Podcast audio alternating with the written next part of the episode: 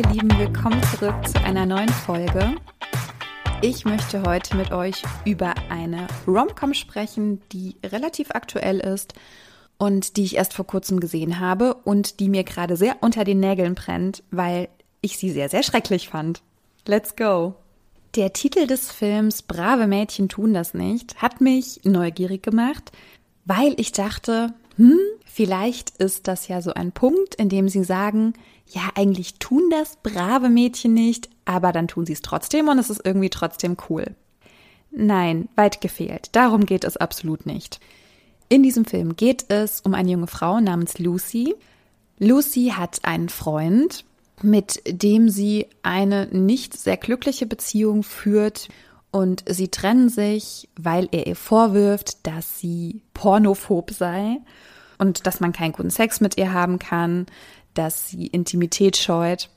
Und er trennt sich von ihr und sie beschließt daraufhin, eine Sex-To-Do-Liste zu machen, denn sie ist jemand, der sehr viele To-Do-Listen hat und das auch immer so abstreicht und abhakt und das gibt ihr eine Art von Befriedigung. Und sie erstellt eine Sex-To-Do-Liste und möchte diese abarbeiten. Auf dieser To-Do-Liste steht so etwas wie ein Stripclub besuchen, ein Sexshop besuchen, ein Bordell besuchen, Pornos schauen, zu einem Coaching gehen und so weiter und so fort.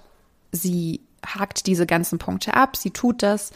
Und ja, natürlich trifft sie auch auf dieser Reise einen Typen, in den sie sich verknallt und mit dem dann alles besser wird und der sie da rausrettet und dieser ganze Müll.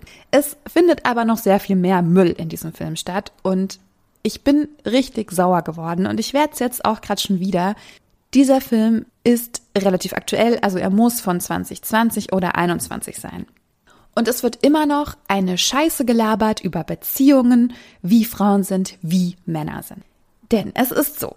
Lucy ist eine junge Frau, die tatsächlich nicht gut darin ist, Lust zu empfinden. Sie schämt sich sehr wahrscheinlich für ihren Körper, sie schämt sich für ihre Lust, sie ist nicht sinnlich und lustvoll, was an sich überhaupt kein Problem ist aber sie fühlt sich selbst auch nicht wohl damit, weil sie das Gefühl hat, sie müsste etwas nach außen erfüllen. Und dann haben wir ihren Boyfriend, Jeff, der wird so als dieser typische Loser dargestellt. Ja, das ist ein Gamer, er testet, glaube ich, PC-Spiele und er schaut Pornos. Man merkt auch unabhängig von dieser ganzen Sex- und Pornosache, dass die beiden nicht zueinander passen. Aber der Aufhänger, wie diese Trennung dann passiert, startet damit, dass sie sieht, dass er sich Pornos anschaut und sie ihm das vorwirft. Und er daraufhin sagt, ja, aber du, du bist ja so verklemmt und weiß ich nicht was. Also schon mal ganz schwierig, wie die beiden überhaupt miteinander kommunizieren. Daran denke ich, okay, ihr solltet euch wirklich trennen, weil eure Kommunikation funktioniert nicht. Aber sie ihm tatsächlich das Ultimatum stellt, Jeff, entweder die Pornos oder ich. Und Jeff geht. Er entscheidet sich gegen sie für die Pornos. Und diese ganze Szene ist für mich so, ach, die macht mich richtig wütend, weil es offenbar immer noch okay ist und es auch immer noch Menschen gibt, die sagen, wenn meine Partnerin, wenn mein Partner sich Pornos ansieht, dann liebt er oder sie mich weniger. Wer glaubt das heutzutage noch? Ja, tut mir leid, ich will niemanden angreifen. Ich weiß, es gibt diese Menschen, die das wirklich glauben. Und ich selbst hatte eine Person in meinem Bekanntenkreis, die mich mehrfach angerufen hat, als wir noch enger befreundet waren, und mich mehrfach gefragt hat, oh Gott, was soll ich tun? Ich habe schon wieder gesehen, dass er Pornos schaut. Weil ihre Verknüpfung damit war, wenn er Pornos schaut, dann liebt er mich nicht. Wenn er Pornos schaut, dann reicht ihm unser Sex nicht. Wenn er Pornos schaut, dann bin ich ihm nicht genug. Und anstatt diese internalisierten Glaubenssätze in sich selbst aufzulösen, die einen ja wirklich stark einschränken, war sie so verzweifelt und so ängstlich und hat auch darüber nachgedacht, sich von ihrem Freund zu trennen. Und auch in diesem Film sucht Lucy Rat bei ihren Freundinnen, ihren Freunden, und diese sagen ihr, ja, aber das ist doch ganz normal, Männer sind nun mal so. Wobei ich mir denke, Leute, was labert ihr für einen Müll? Erstens diese Pauschalisierung, Männer sind so, alle Männer sind so, alle Männer schauen Pornos, alle Männer sind ekelhaft. Was hat denn das eine mit dem anderen zu tun? Ich kann mir doch sehr gut erotische Filme, Pornos, Bilder, was auch immer anschauen, was meine Lust steigert und kann mich selbst befriedigen und kann doch aber gleichzeitig meine Partnerin oder meinen Partner unendlich lieben und mit dieser Person ein erfülltes Sexleben haben. Das funktioniert doch beides. Warum denken Menschen, dass sich das ausschließt? Das geht nicht in meinen Kopf rein. Ich muss dazu sagen, dass ich selbst auch mal so gedacht habe, dass meine Gedanken auch waren, ja, wenn er Pornos guckt, dann bin ich nicht genug. Wenn er Pornos guckt, dann fehlt ihm etwas. Aber das ist falsch, das stimmt nicht. Also auch an alle, die vielleicht Zweifel daran haben, wenn meine Partnerin, wenn mein Partner andere erotische Medien konsumiert, der liebt euch doch trotzdem und sie findet euch trotzdem hot und sexy. Und wenn das nichts ist, dann liegt es nicht an euch. Verdammt nochmal. Es ist mir wirklich wichtig, das zu sagen. Ich werde da wirklich unfassbar emotional, weil durch Filme wie diese reproduziert wird, dass Pornoschauen etwas Schlechtes ist. Und dass es davon zeugt, dass die Person in der Beziehung, die sich Pornos anschaut, einen Fehler macht.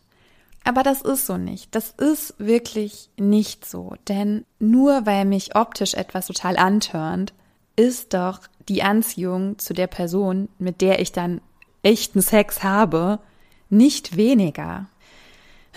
Aber gut, dieser Film hat es mal wieder aufgedeckt. Ja, alle Männer sind eklig, alle Männer schauen Pornos und die sind alle böse, böse, böse. Und Pornos sind was Böses. Ich meine, gut, ja, die meisten Pornos sind einfach scheiße, weil Arbeitsbedingungen für die Frauen vor allen Dingen, für die Frauen, die Bezahlung für die Frauen ist nicht cool. Deswegen sollten wir endlich anfangen, alle für gute Pornos Geld zu bezahlen und die eben nicht kostenlos auf irgendeiner Webseite zu streamen. Ist aber nochmal ein anderes Thema. Ja, Lucy jedenfalls stellt ihren Freund vor diese Wahl und er entscheidet sich dafür, sie zu verlassen. Sie sucht Rat bei ihren Friends und die sprechen ihr natürlich zu, wie es die Aufgabe eben ist. Das ist auch völlig in Ordnung. Aber trotzdem finde ich eben die Sätze, die sie sagen, dass alle Männer eklig sind und Pornos eklig sind, das ist, das ist scheiße und das führt auch irgendwie zu nichts, außer für einen kurzen Moment Trost bei Lucy.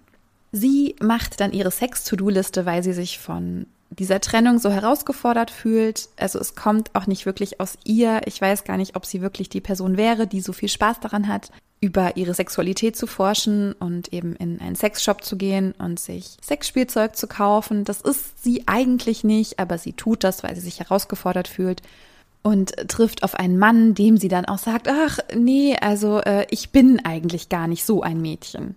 Was ist denn so ein Mädchen, die in Sexshops geht, so ein Mädchen bist du also nicht, weil in Sexshops gehen etwas Schreckliches ist. Oder was willst du uns damit sagen? Was wollen uns die FilmemacherInnen damit sagen? Lucy ist auch irgendwie manchmal so eine richtige Angeberin. Sie betont irgendwie ganz oft, dass sie ein Harvard war. Und ich schwanke bei Lucy wirklich die ganze Zeit zwischen Mitleid mit ihr haben, weil sie sehr oft belächelt wird und weil sie bloßgestellt wird und ich finde sie irgendwie furchtbar, weil sie sich so albern verhält und auch super sexistisch und misogyn ist. Sie geht mit ihrem neuen Typen, mit ihrem Date, geht sie zu einer Veranstaltung von einer Sexpertin. Und da ist irgendwie eine Wahrsagerin und die holt sie auf die Bühne und sagt sie, oh, sie hat ja so eine graue Aura und bei ihr ist ja gar nichts los im Bett. Und sie war ja schon so super alt, als sie ihr erstes Mal hatte. Und das ist doch auch wieder scheiße. Also selbst wenn diese Wahrsagerin das wirklich sehen und spüren konnte, muss man eine Frau auf der Bühne so bloßstellen? Ich denke nicht. Es ist doch scheißegal, wann sie ihr erstes Mal hatte. Lucy sagt auch selbst, nee, ich war alt genug. Nein, du warst zu alt. Was soll denn das? Was soll das? Ich finde, Lucy könnte auch einfach sehr gut überhaupt kein Interesse an Sexualität haben. Dann wäre sie vielleicht in einem Spektrum von asexuell. Das ist doch auch völlig in Ordnung. Warum denkt sie, dass sie sich für irgendeine Erwartung, irgendeine männliche Erwartung ändern muss, um allen zu gefallen? Also ich schwanke wirklich. Ich denke mir so, lasst sie doch sein, wie sie ist, dann ist sie vielleicht asexuell oder hat einfach kein Interesse an Sexualität. Das ist doch total in Ordnung. Warum muss sie das haben? Hört doch auf, sie auch dafür so zu belächeln und sie bloßzustellen. Das ist doch irgendwie nicht okay.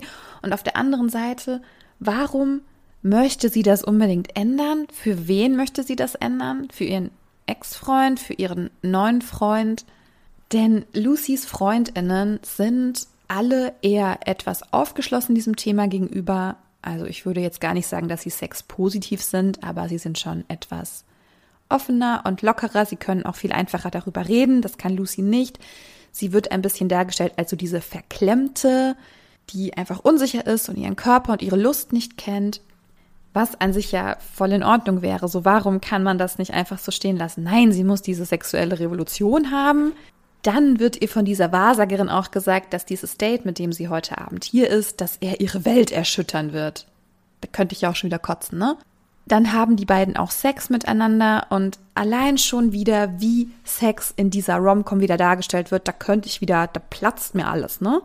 Sie ziehen sich immer so ganz wild und hektisch aus, dann knuschen sie so ganz hart miteinander. Das ist nicht sinnlich, das ist nicht romantisch und nicht schön.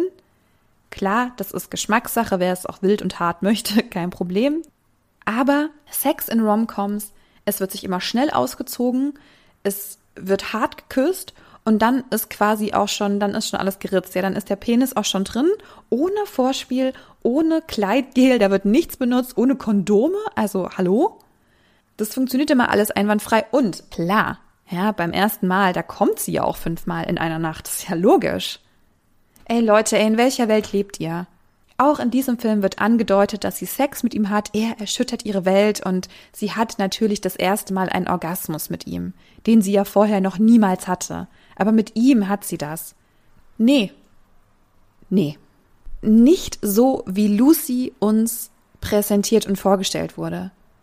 Das ist unrealistisch. Das ist auch bei sehr vielen anderen Konstellationen unrealistisch. Klar, es gibt Personen, bei denen das funktioniert. Ich möchte da auch gar nicht werten, aber dass grundsätzlich immer davon ausgegangen wird, es kommt dieser eine Mann, der erschüttert dich, so der kann einfach alles aufbrechen, was je in dir geschlummert hat und der kann alles hervorholen und du wirst dann durch ihn ein besserer Mensch. Das ist doch Kacke. Das ist wirklich Kacke und dieser Film, der ist Kacke. Ich möchte euch nicht zwingen, diesen Film zu schauen, aber falls ihr Interesse daran habt, schaut ihn euch gerne an, aber wirklich mit dieser Prämisse, es ist eine Scheißgeschichte, unsere Protagonistin in diesem Film, die die wichtigste Person ist, die im Fokus steht, die kommt von vorne bis hinten in diesem Film richtig beschissen weg. Sie wird dargestellt als irgendwie doof und irgendwie nerdy, was super negativ konnotiert ist.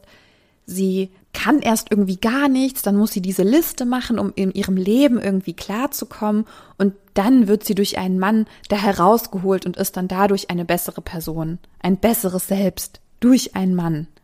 Also Leute, ich hoffe, ihr wisst, ich gucke diese furchtbaren Filme auch für euch, um mir darüber abzuhaten, damit ihr ein bisschen mehr Freude habt. Ich hoffe, ihr habt ein bisschen Freude, wenn ich so durchdrehe.